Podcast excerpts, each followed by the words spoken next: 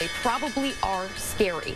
But the reality here is that the markets have been climbing now ding, for ding, ding, five ding, ding, years. ding, The ding, ding, ding, ding, ding. In Wall Street with their algorithms, short and buying and hedging and options. It's a great speculation. That's what I would say Bitcoin is. Dump it, pump it, run it, yunk it, up it, and stocks go up. What is a stock?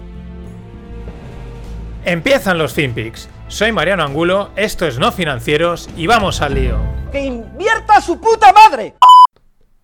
El Ministerio de Consumo ha iniciado una campaña en la cual dice que el azúcar mata y lo expresa haciendo una especie de pequeño paquete de azúcar en forma de cigarrillo. Lo primero que me merece esta campaña es que es una campaña infumable y nunca mejor dicho por la expresión eh, que tiene eh, la misma. En segundo lugar, quiero significar que el azúcar, como todos los eh, productos alimentarios consumidos en su justa medida y de una manera responsable, produce efectos beneficiosos en la salud, en los cuales yo no voy a entrar aquí. Por supuesto que la sal es mala para los hipertensos.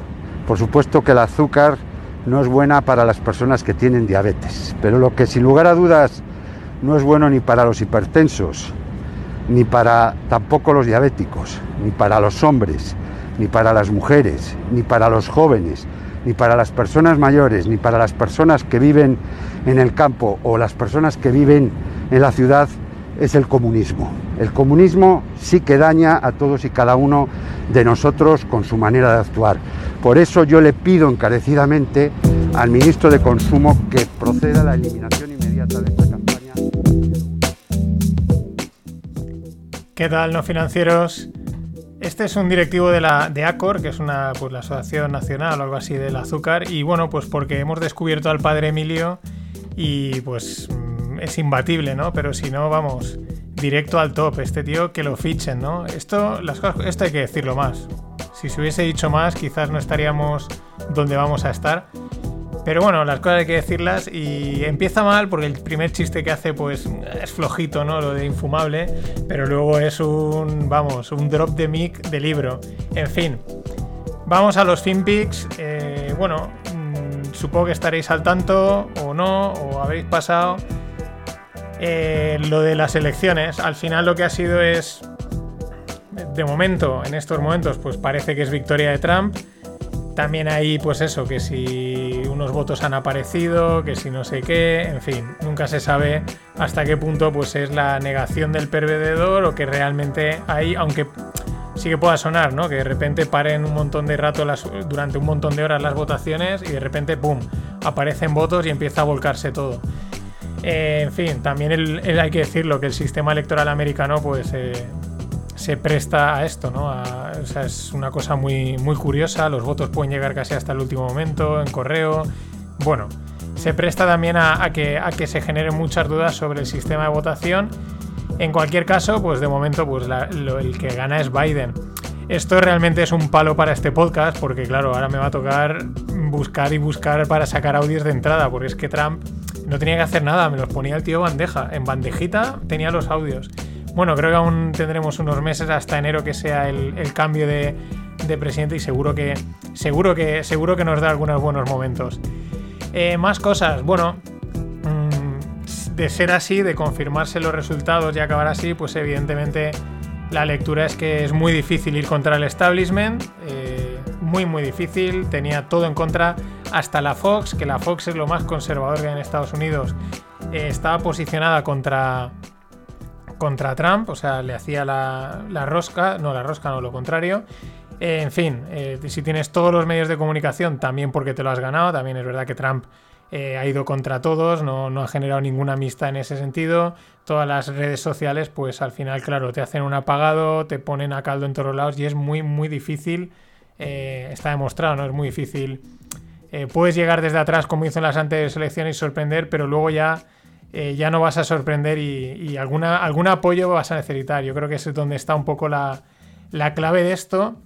La otra clave es que realmente creo que era Trump contra Trump, en el sentido de que pues Biden el otro día salía una, salía unas, bueno, estaba no sé dónde y dice, os voy a presentar a Bo, que es, creo que es un hijo suyo que falleció y, o sea, se le va la cabeza y dice, y, de repente se va y bueno, pero aquí está Natalie. Y en vez de coger a una hija suya que se llama Natalie, coge a, su nieta. O sea, una cosa bizarra, ¿no? Pero por eso mismo eh, era Trump contra Trump. O sea, si realmente alguien ha perdido probablemente las elecciones, creo que es el propio Trump mm, por ser quizás demasiado Trump, por así decirlo, ¿no? ¿Qué ha hecho el mercado? Pues mm, lo que os he contado, de os digan lo que os digan, y me ha gustado mucho Marga Rigaset, el gestor de fondos de, de ahí de, de Panda Agriculture, lo que tiene, sabe mucho del mercado, lo, lo describía así, ¿no? Dice, la bolsa subía a las 3 de la mañana por lo que parecía una victoria de Trump, era así, parecía a esa hora 3, 4, 5 de la mañana, parecía que estaba, estaba hecho. Luego sobre las 8, 9 de la mañana, de repente parecía el, aparecía el empate, habían algunos vuelcos, ya el otro decía que iba a ir a la Corte Suprema, que hacía el mercado corregir por lo que la incertidumbre. Y luego cuando salía Trump, pues que parecía que no estaba claro, que si tal, en fin, que parecía que volvía a haber certidumbre, pero esta vez respecto a Biden, pues el mercado ahora sí subía y acaba subiendo un huevo. Una auténtica barbaridad, ¿no? O sea, mm, eh, lo que dice, pues que hay liquidez para aburrir. Hay liquidez para aburrir y luego muchos tuiteaban de broma de, bueno, ¿qué más da? Al final es aquí quién va a meter dinero. Jerome Powell, el, el que el presidente de la Fed, ¿no? Es decir, eh, bueno, el mercado ha habido un momento que ha dicho, ¿quién me va a dar más dinero, Trump o, Biden? Ah, pero si me van a dar los dos pasta, pues para arriba, porque así está el mercado. Mm, excesiva eh, exuberancia, diría yo. Pero en fin, estos son los mercados, es lo que mola. Bueno, aquí en España eh, le cascaban sobre todo a los bancos porque estaban expuestos a divisas. En Europa iba una de aquí y una de allá. Lo que pasa es que es verdad que la subida ha sido, que ha sido espectacular. Siguiendo con mercados, eh, eh, os comentaba la, salida fracasada de Ant al mercado. Y esto es más importante de lo que parece. Ha sido totalmente eclipsado por el, por las elecciones americanas, ya lo comenté, pero importante, porque el mensaje al final es que eh, sí, últimamente se habla, ¿no? Hay que mover el. China parece que va a ser, ¿no? Un mercado donde invertir, etcétera, pero el mensaje está muy claro. Aquí manda eh, Xi Jinping y manda el partido. Y en cuanto eh, Jacobo ha dicho que ha puesto algunas pegas, han salido, han dicho no, esto no sale para adelante y te lo corto. Eso, por ejemplo, en sitios como Estados Unidos, Europa, es mucho más difícil que pase, ¿no? Pero esto es importante tenerlo en cuenta a la hora de invertir en estos países. Pueden tener mucho crecimiento, pero ojo que estás a un, vamos, a, que levante alguien la mano y diga, eso no se hace. Y eso es importante tenerlo en cuenta. Puede sentar un precedente importante. Aparte que de repente ha liberado como 35 billones para meter por ahí. Quizás es donde está ahí algo de la subida. Bueno, y otra, otra cosa aclarada, se ve que con esto de las elecciones, eh, eh, al mismo tiempo que van, bueno, un poco a veces como... Como... No, como no. Eh, al mismo tiempo que van a votar a los estados, pues también a lo mejor votan algunas proposiciones, ¿no? Es como que aprovechan el viaje, ¿no? Por eso hoy os contaba el... Bueno, el podcast del... Sí. Hoy os contaba, perdón, el que se había aprobado en el estado de Oregón que el discriminalizar la posesión de drogas, eh, cocaína, metanfetaminas, heroína, o sea, festival puro, si es para consumo propio, sin problema, ¿no? Pero es que os pongo en la newsletter, os pongo un enlace a una foto donde se ven todos los estados donde, donde se puede tener marihuana, y son prácticamente todos, creo que son cuatro o cinco estados los únicos que no, que no tienen... Eh, que, no es, que no está permitido, ¿no? Es decir, ahí a lo tonto a lo tonto, la marihuana le han ido dando, la han ido legalizando de una manera suave, no con una serie de restricciones. Pero ojo, porque esto empieza a abrir el melón y es un mercado extremadamente bestial que puede desarrollarse en torno a esto, ¿eh? Importante. Más cosas, siguiendo con estas aprobaciones, estas propuestas aprobadas al mismo tiempo que iban a votar, muy interesante la proposición 22 en el estado de California porque lo que han aprobado eh, los votantes es que eh, empresas como Uber y Lyft, Lyft es como, pues eso, como Uber o como el Cabify de allí, eh, no tengan que considerar a sus conductores como empleados. Hace poco salía aquí la movida de que aquí se les obliga a que consideren a Globo, etcétera, etcétera, a sus empleados como empleados, no como autónomos, y allí no, allí les permiten ser contractors, con lo cual, claro, se disparaban estas empresas en bolsa espectacularmente, porque es un ahorro de costes y, al final es flexibilidad laboral, que es lo que creo que es una de las claves, eh, no solo de, los tiempos que vienen, sino de esta situación de crisis, cómo salir de ella, flexibilizando todo lo que se pueda mm, a tope. Y bueno, el que él va a su marcha y él sigue a su ritmo es Elon Musk. Eh, os comenté hace un tiempo, pues bueno, está lanzando desde SpaceX, están lanzando satélites constantemente al espacio, unos pequeñitos satélites llamados Starlinks. La idea es cubrir prácticamente el cielo de, de satelitos. Ha habido alguna vez que se ve que hay problemas también con el tema lumínico, etcétera. Había algunos vídeos estaban chulos de cómo se ve cuando pasan los, los satélites. Pero bueno, ya han hecho sus primeras pruebas de suministrar internet. Resultado, velocidades de 160 megas por segundo en zonas rurales como por ejemplo ponen en Montana. O sea que ojo porque esto eh, puede ser mm, quizás mm, no sea nada o quizás sea un cambio importante porque realmente consiga suministrar internet a cualquier parte del mundo a unas velocidades bestiales. Pues em, bueno, en las zonas rurales pueden empezar a, a a, llenarse de tecnología eh, mucho más de lo que ya están, eh, que ya lo he dicho siempre, que los tractores, ahí donde lo veis, son impresionantes lo que llevan ahí dentro.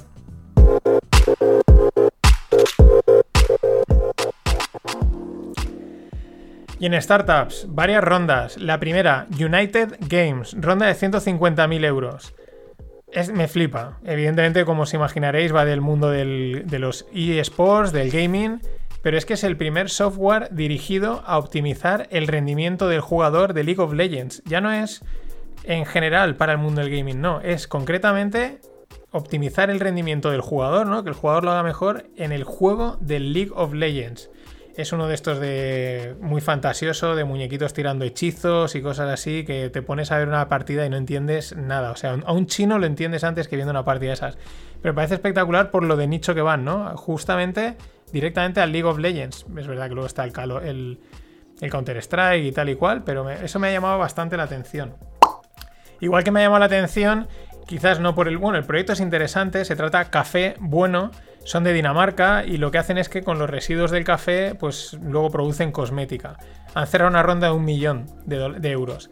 Pero me ha llamado la atención por un tema más personal, porque lo cierra, uno de los inversores es La Salle Tecnova y yo soy alumno de La Salle, de aquí de Paterna, y ya sabéis, La Salle son, unos colegios religiosos que hay un montón por todo el mundo, es como una la hermandad de San Juan Bautista de La Salle, algún día os pondré el himno. Y me llamó la atención, no sabía que tenían una especie de laboratorio para startups, para invertir en cosas. La Salle Tech Nova, en Barcelona. Es un campus que tienen ahí universitario, es que están todos los lados La Salle, y eso la verdad es que mola. Luego, otra ronda, Bizaway. Esta me parece arriesgada. Bueno, si estás ya metido en el fregado, ¿qué vas a hacer? Tiras para adelante, ¿no? Eh, ronda de 2 millones para Biz Away. Eh, como podéis, si alguien se da cuenta, es de Business Away. Esto tiene que ver eh, gestión de viajes de negocios, ¿no? Es uno de los. Dentro del business travel, dentro de los viajes, pues claro, el viaje de negocios tira mucho. Ahí, ahí las empresas al final quieren ahorrar tiempo y son, están dispuestas a pagar eh, porque les gestionen ese tipo de cosas, más luego aparte pues no tiene mucho misterio porque si vas a ir al congreso en, que está en tal sitio, en tal feria, pues el hotel que está cerca, está como el viaje, se puede, eh, digamos, planificar relativamente fácil y de hecho hay bastantes, hay alguna que otra empresa que también utilizan mm, inteligencia artificial, big data. Me parece arriesgado porque justo ahora las previsiones en los próximos años es que esto se pare. Ellos confían en que va a remontar, lógicamente, pero claro, ellos también, si ya estaban embarcados, porque una ronda de 2 millones no, eh, no empiezas de cero, pues mm, hay que tirar para adelante, ¿no? Pero bueno, mm, la esperanza nunca se pierde y si sale adelante, perfecto, pero me ha llamado la atención. Y luego por último el detalle, Más Móvil deja de cotizar en bolsa. Hace a, final de verano se supo la a principio de verano, perdón, se supo la noticia de que entre tres fondos, uno de ellos KKR, que ha hecho bastantes operaciones en España, eh, pues compraban más móvil por 3.000 millones entre, entre, los tres fondos. En realidad la compra era de 5.000 porque hay que sumar los 2.000 millones de deuda. Y bueno, más móvil cotizaba en, bolsa aquí en España y bueno, pues la han sacado, la han sacado y se la quedan. Está dentro Pepefon, Yoigo y otra operadora más que ahora no me acuerdo. Pero bueno, es el detalle, ¿no? Una cosa curiosa, no desaparece, simplemente la sacan de bolsa porque es totalmente privada. Y en el mundo blockchain, tres noticias de tres proyectos que me parecen interesantes. El primero, un exchange que se llama FTX, bastante conocido que tiene derivados, tiene futuros y tal, y lo que lanzan son acciones tokenizadas. Mm, no sé hasta qué punto tiene sentido tener acciones tokenizadas. No lo sé. Mm, lo entiendo que se puedan tokenizar, se pueden tokenizar acciones, igual que puedes tokenizar inmuebles y cualquier cosa, pero bueno, mm, serán un poco como las para si quieres la acción te la compras, pero si la quieres tokenizar igual porque quieres comprar una parte, como esto que está saliendo ahora de comprar porciones de acciones, ¿no? invierte por un euro en cualquier acción, ¿no? Que te venden un trocito de acción. Pero bueno, es interesante, ¿no? Porque la tokenización va avanzando. Más cosas. Igual que va avanzando la tokenización en el mundo de DeFi, de finanzas descentralizadas, pues se van eh, copiando y se van imitando modelos de las finanzas tradicionales. Pero modelos que pueden ser, son interesantes, pero ojo, ¿cuál es? Este es el caso de Opium Protocol, que lo que va a lanzar son CDS, los Credit Default Swaps. Esto es un derivado financiero potente, potente donde los haya es un, em, resumiéndolo, es un seguro frente a un evento de crédito. Es decir, yo invierto en ti, eh, me endeuda, no pagas porque quiebras, pues eh, si te compra un CDS, me pagan la deuda. Eh, cuando comenté la película de Big Short, pues los CDS será el, instrumento que estaba por ahí arriba y abajo. Y lo digo por eso, porque está muy bien, porque es un instrumento que está muy bien, que lo puedan, digamos, democratizar y que cualquiera pueda contratar uno, pero mucho ojo porque eh, es un instrumento potente, un CDS. Y por último, sale eh, un exchange de Niftis, que se va a llamar Niftex. Eh, o bueno, de Nifty se le llaman o NFTs. ¿Esto qué son? Son tokens, son non-fungible tokens, es decir, eh, Bitcoin es fungible. ¿Por qué? Porque podríamos decir que todos los Bitcoins son iguales. Ethereum es fungible, ¿no? Porque me da igual uno que otro, son lo mismo. Los no fungibles serían los coleccionables, ¿no? Tokens coleccionables que son únicos, ¿no? Y me parece muy interesante que haya un exchange dedicado solo a eso, porque yo creo que ahí va a haber muchísimo mercado. Va a ser. Va a haber mucho movimiento de dinero ahí. Y van a haber cosas muy frikis, pero que creo que se van a acabar revalorizando bastante. Esto ha sido todo por hoy en el día post elecciones. Veremos cuántos post elecciones quedan, si movemos ficha o hasta dónde nos vamos. En fin, mañana más. Always look on the bright side of life. Always look on the light side of life.